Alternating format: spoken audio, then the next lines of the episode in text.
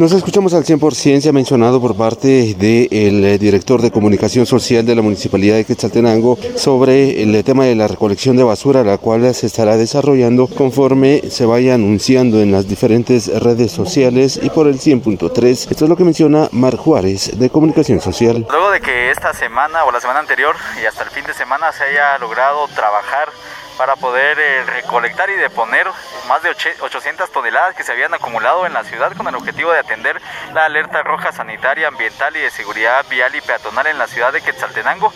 El trabajo desarrollado a través de la Dirección de Servicios Ambientales. Ya hoy se ha informado a los vecinos quetzaltecos que el tren de aseo funciona este día de manera normal, atendiendo la ruta de lunes.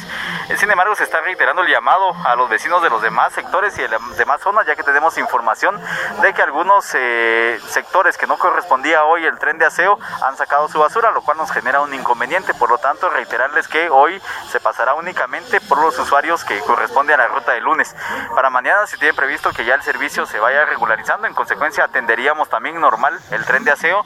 Sin embargo, no hemos eh, comunicado esto debido a que dependemos todavía de algunas circunstancias y de cómo se vaya regularizando el servicio, debido a que em, puede que haya algunos puntos en los que aún nos haga falta recolectar lo que se había acumulado con anterioridad visto el comportamiento de los mercados?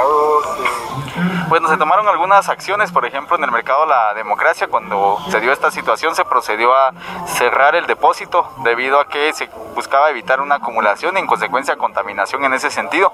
El viernes se le había solicitado a los eh, vendedores eh, no abrir, ¿verdad?, para poder recolectar esa basura que se había acumulado y pues en algunos casos hubo disposición, en otros se mostró alguna renuencia, pero aún así se logró atender eh, los mercados eh, principales y con los comercios también principales en restaurantes y ciertos comerciales, por lo que prácticamente estamos regularizando ya en más de un 90% el servicio.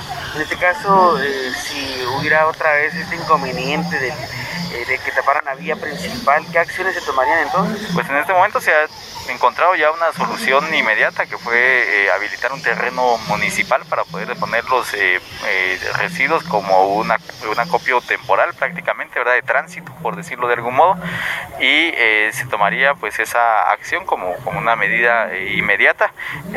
sin embargo, estamos a la espera de, de, cómo se pueda solucionar la situación que se presenta también con el bloqueo del Valle de Palajón. Para que se tenga también ya pronto el paso para el Valle de Palajón y con esto poder llevar la basura a estos sectores. Con esta información retorno a cabina como nos escuchamos.